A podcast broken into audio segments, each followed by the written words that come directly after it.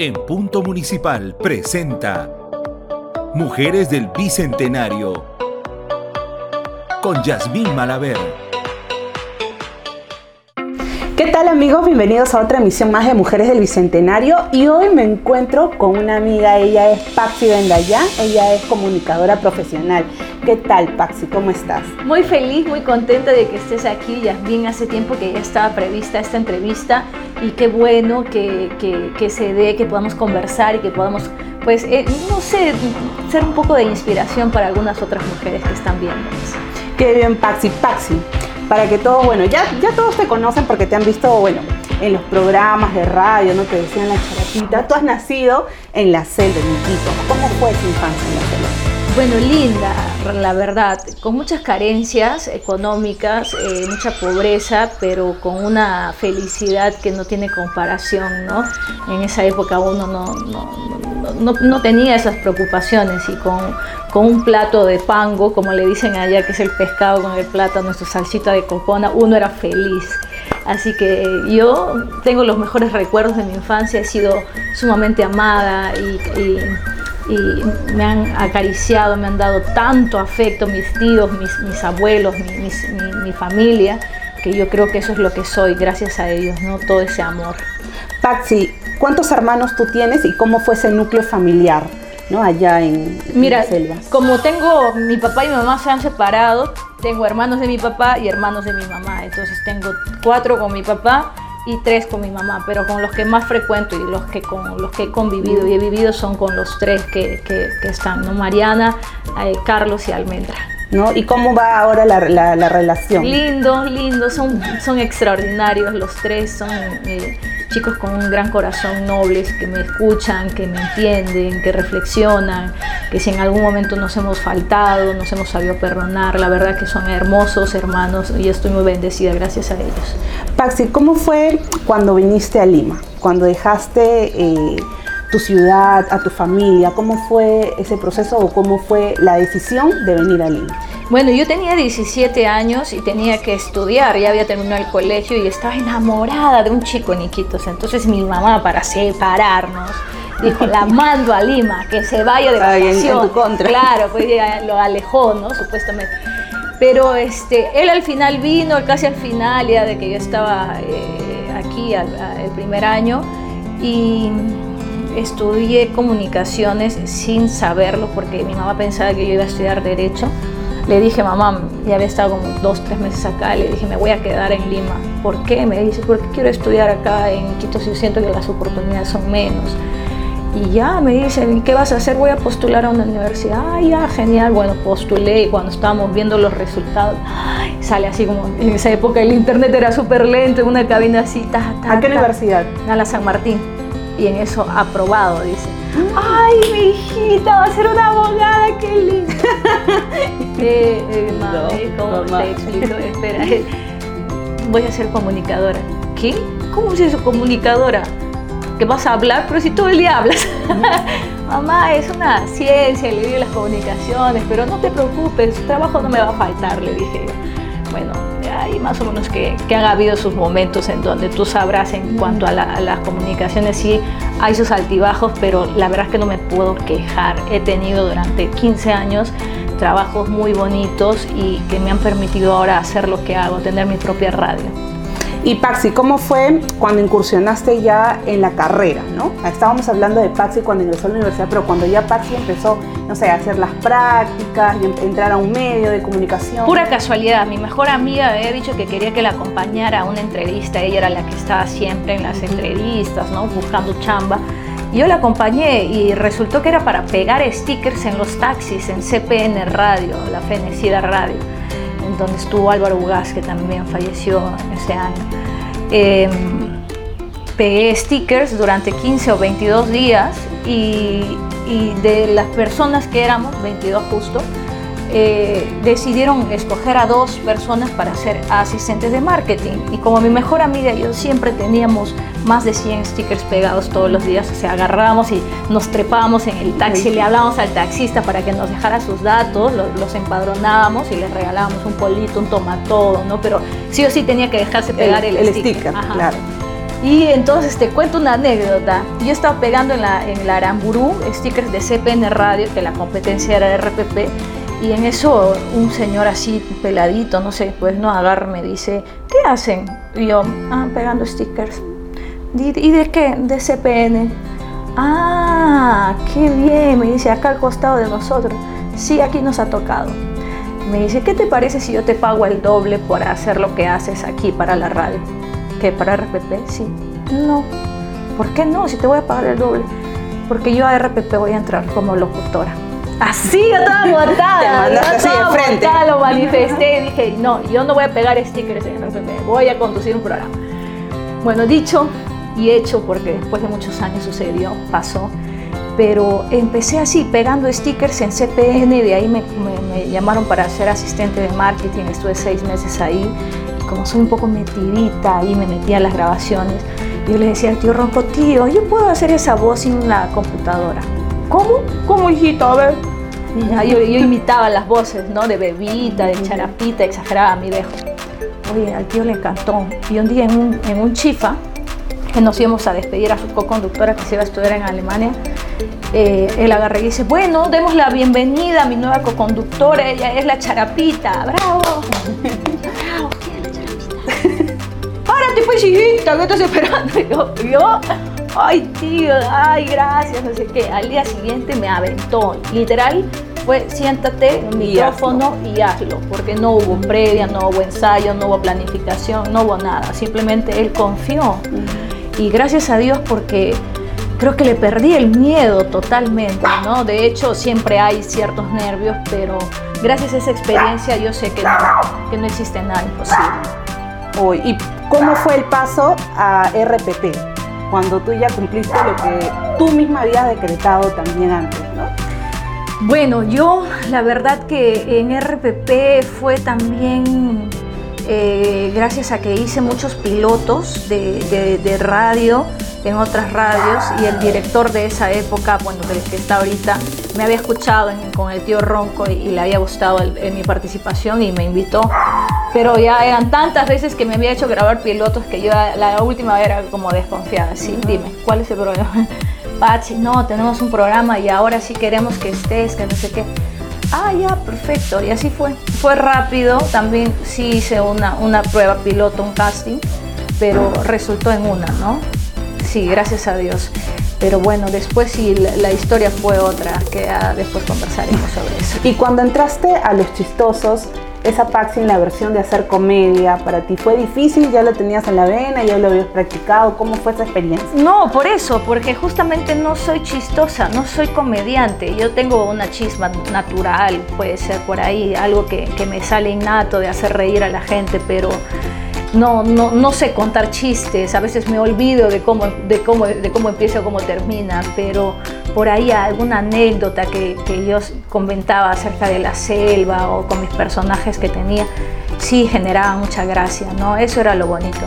Eh, no estuve mucho tiempo en Los Chistosos, eh, fueron unas cuantas semanas, pero sí me sirvió mucho para darme cuenta que era otro estilo de comunicación, ¿no? Era otra forma de de, llegar a las personas de todas maneras dándoles la noticia, pero con humor. Claro, con humor. Paxi, eh, la vez pasada que estuvimos ¿no? Eh, con Susana en la semana, ¿no? bueno, la semana de la mujer Power, eh, hubo ahí una mención que de todas decíamos pues alguna cosa que nos ha hecho vulnerables como mujeres o, nos hemos sentido de repente eh, mal o, vulnerables. Tú en el proceso que estuviste em, trabajando en la radio, ¿en qué momento específicamente lo sentiste? Bueno, como lo comenté aquella vez y todas nos abrimos emocionalmente, yo creo que el constante acoso, la burla, las insinuaciones que eran muy directas, y que a pesar de que pues yo creo que estamos avanzando en que las mujeres digamos lo que sentimos, eh, aún no somos escuchadas del todo o no estamos este, siendo protegidas realmente como dicen que estamos.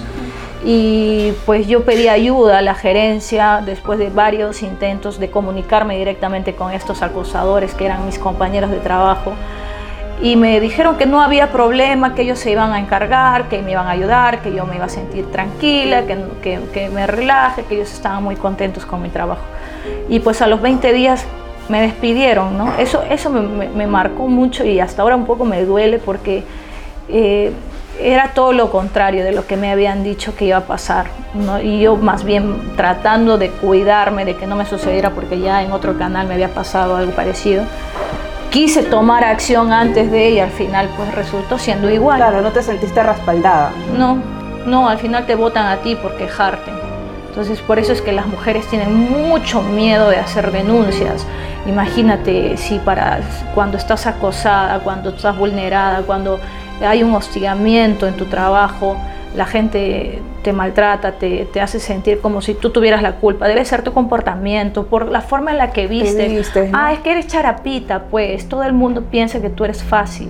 Entonces esos estereotipos claro. juegan muchísimo este, una mala pasada para todas nosotras, mujeres, ¿no? que, que estamos pues siempre expuestas a ese tipo de comentarios y y eso fue lo que sucedió en RPP. Es lamentable porque ellos tienen incluso un, programa que se llama Mujeres de Cambio y que intentan que las mujeres pues se empoderen. Y también tienen noticieros, ¿no? Donde siempre hablan, siempre hablan de, defender a las mujeres o de temas de feminicidio, ¿no? Entonces es este es muy lamentable, ¿no? Y lo que dices es incoherente. Sí, se ve en, bueno en medios de comunicación, en empresas grandes que manejan pues una fachada distinta a la que cuando le sucede a ellos puedan, eh, ¿no? Sí. Sí, es muy triste y, es un portazo a la cara otra vez porque te das cuenta que todavía nos falta mucho por ganar, mucho terreno por, recorrer, porque las mujeres, si estamos dispuestas a hablar, la, situación es que cuando, se, cuando nosotras expongamos nuestros temas se nos escuche y se nos crea, que no nos victimicen o que no nos revictimicen al decir que por tu culpa ha sido lo que te ha sucedido. Paxi, cuando tú eh, enunciaste este hecho, me gustaría pensar que de repente hubieron algunas personas que sí, que sí te apoyaron. ¿Hubo en ese momento? No, y eso es lo, más raro, amiga, porque cuando estaban ellos dentro del, momento y cuando yo conversaba, yo les decía que me sentía así, ah, incluso en algún momento una de las chicas que todavía trabaja ahí me decía que a ella también le pasaba lo mismo y que no sabía cómo ponerle un pare y no sé qué, no sé cuánto. Y el día que me votó, ay, pobrecita, Ay, a mí también me hicieron lo mismo. Ay. Pero habla, ah, quéjate, anda, dile a tu jefe, oye, ¿qué te pasa? ¿Por qué estás haciendo eso? Oye, esta chica está haciendo bien su trabajo, la gente la quiere, ¿por qué la vas a votar?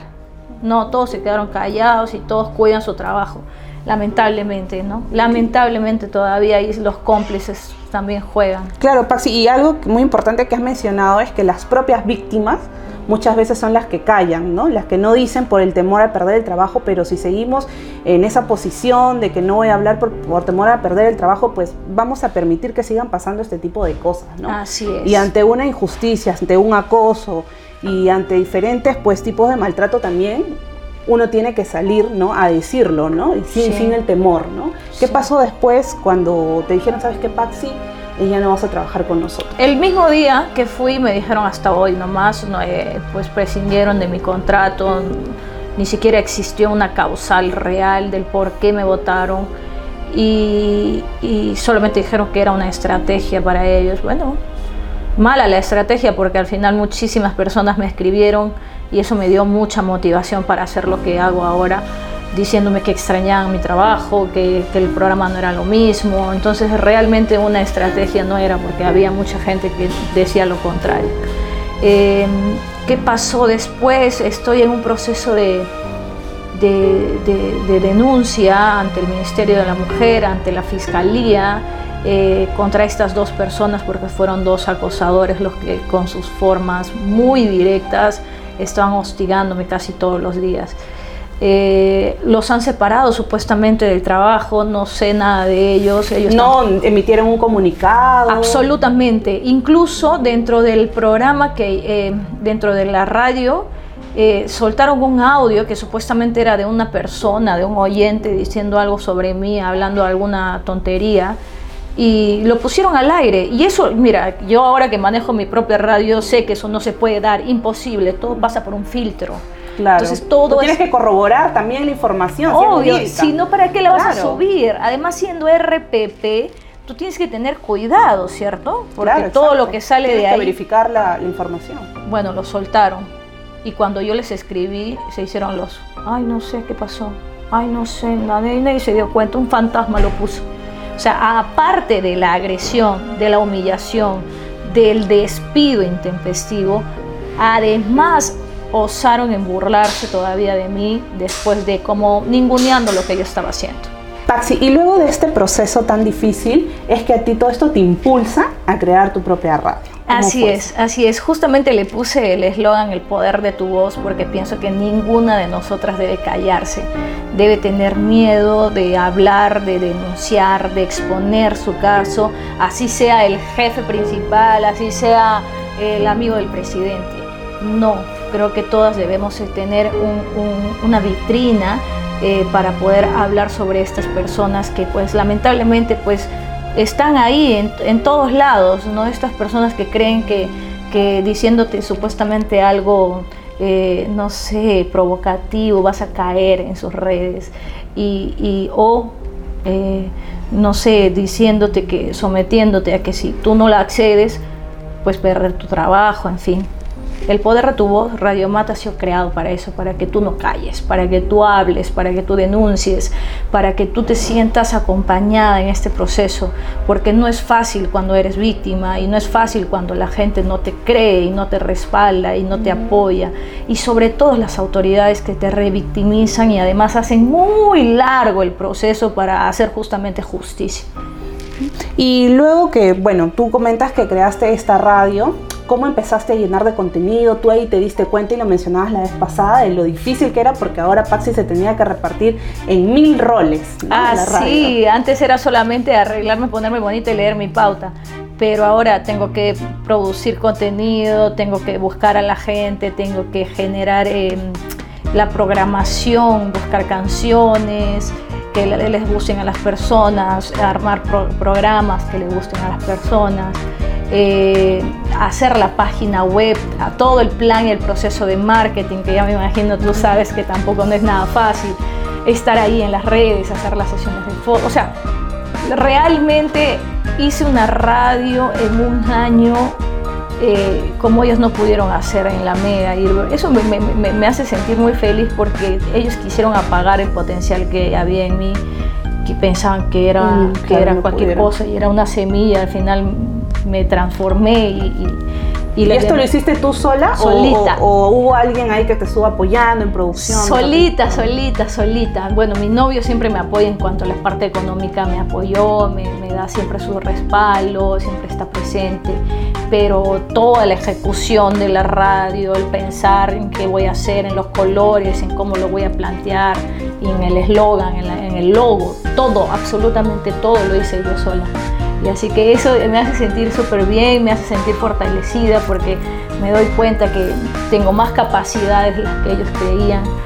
Y no es por demostrarles a ellos o sacarles en cara, sino es demostrarme a mí de lo que puedo y de lo que soy capaz y eso me da mucha fuerza.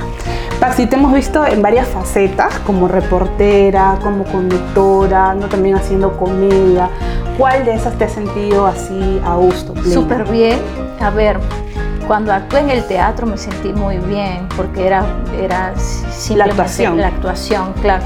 Pero en donde me siento como un pez en el agua es en la conducción de radio y televisión, ¿no? Yo ahí soy feliz, me prenden el micrófono y tengo un montón de que dar, pero, pero si me tengo que quedar con uno, sí, conducción, conducción de todas maneras. Es lo que te gusta. Sí.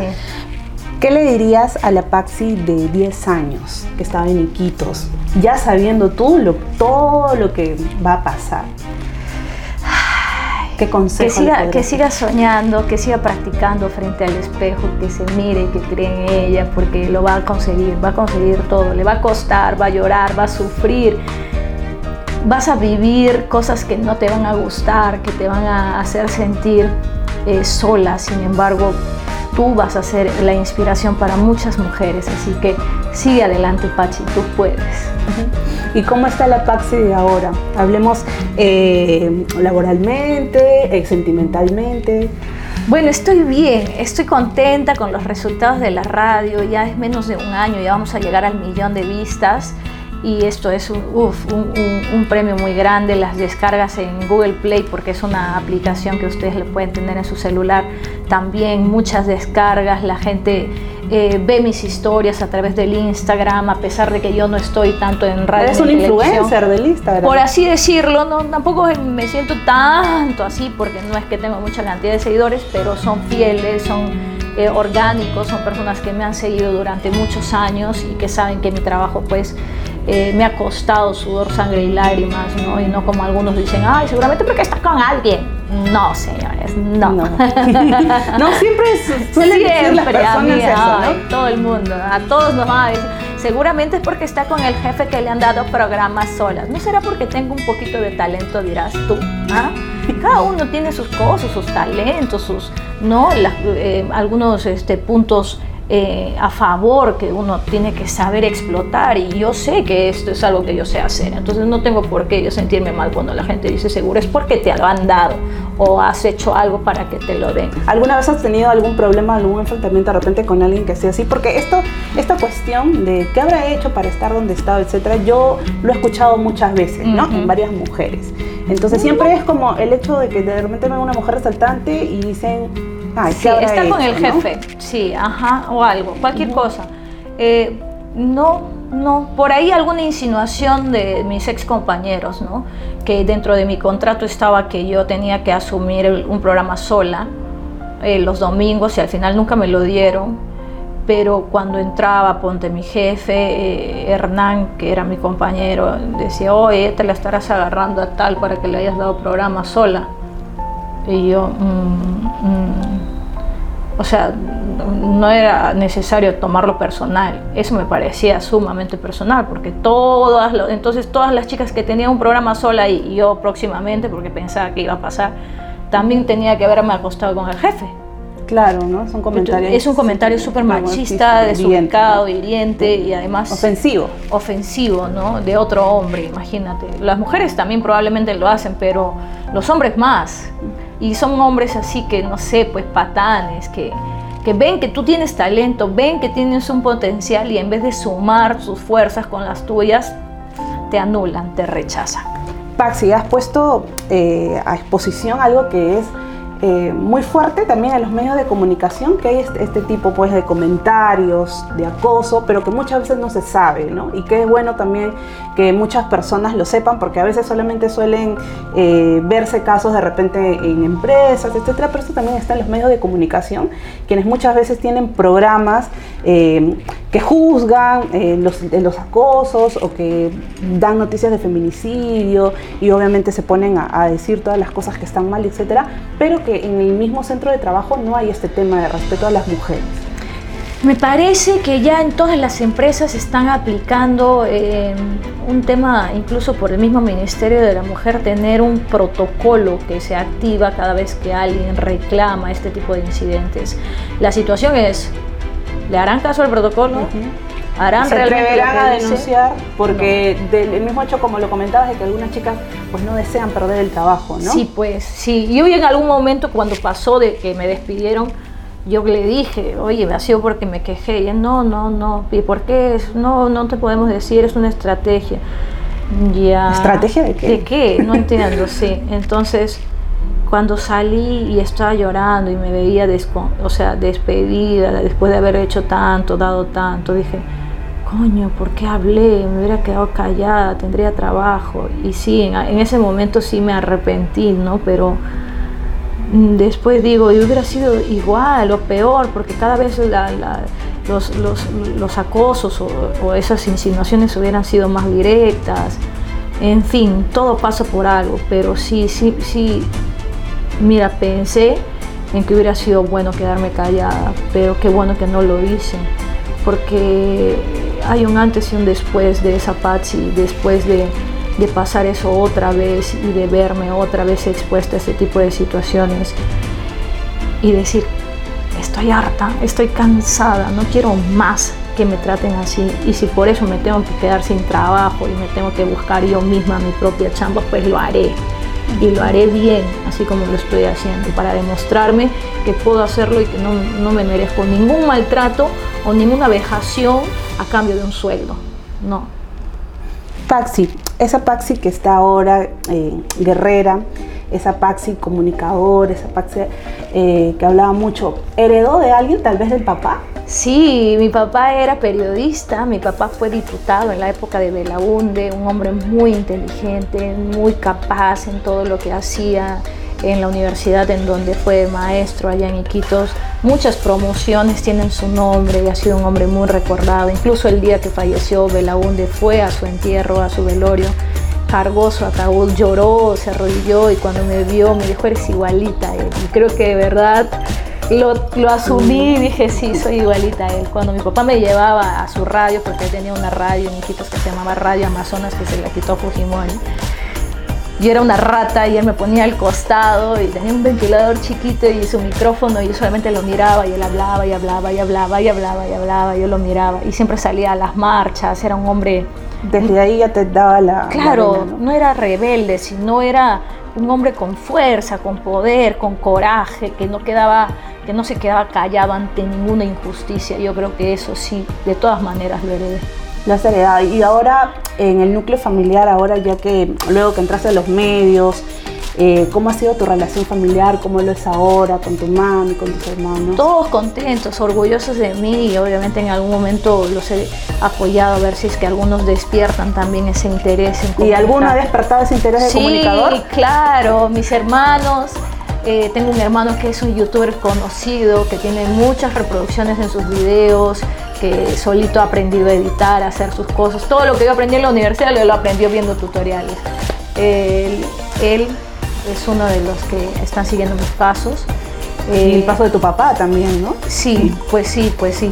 Eh, bueno, él es el hijo de mi otro papá, pero igual él es este, también con esa sensación de querer comunicar, expresar a través de videos, audiovisual, lo que sea, todo lo que piensa, lo que no le gusta, el cine le gusta por ahí. Él, él es el único. Luego las, las chicas están siendo ingenieras industriales. Ah, ya totalmente Están metidas en la matemática, sí. cosa que no manejo claro, nada que ver. Totalmente diferente. Paxi, y sentimentalmente, ¿cómo estás? ¿No? Estás Bien. mencionando a tu novio hace Justo, rato. sí. estaba aquí él haciendo sus bullas.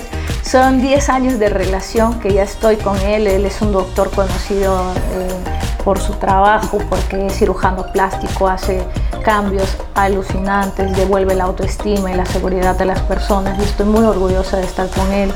Hemos tenido obviamente como todas las parejas altibajos, pero definitivamente ha sido un pilar en mi vida para que yo tome las riendas de mi propia vida y que eh, empiece a ser empresaria, empiece a dar trabajo a otras personas. Te ha motivado.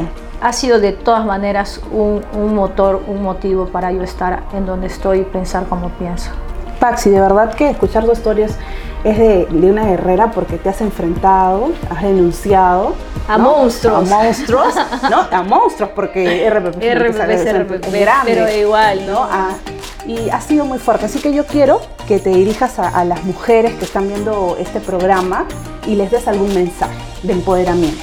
Mujeres del Bicentenario, mujeres al día, mujeres divinas, mujeres aguerridas las que están mirando esta entrevista, nunca jamás dejen de confiar en ustedes mismas, nunca jamás dejen hacerse callar por nadie. Si tienen ahí algo que está acá, que no les gusta, que se sienten eh, agredidas, por más de que sean pequeñas cosas que te dicen, háblalo, dilo, enfréntalo hazle el pare, no aguantes. Esto es lo único que yo te pido, porque solamente nosotras empezamos haciendo la diferencia, todo el mundo se va a dar cuenta y va a haber una verdadera diferencia, pero si nos quedamos calladas y seguimos sometidas y es que estamos esperando que alguien haga algo por nosotras, eso no va a pasar, eso no va a pasar. Así que yo te doy eh, ese, ese, ese valor, esa fuerza para que tú eh, seas la dueña de tu vida y no permitas que nadie te diga que no puedes.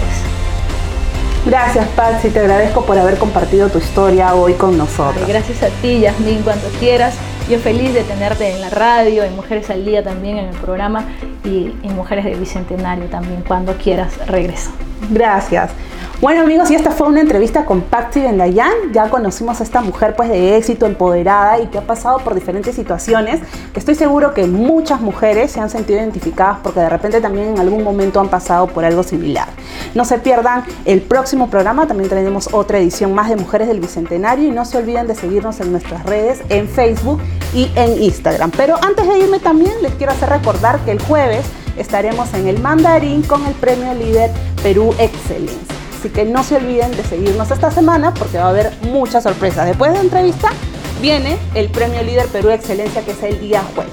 Así que hasta el próximo martes.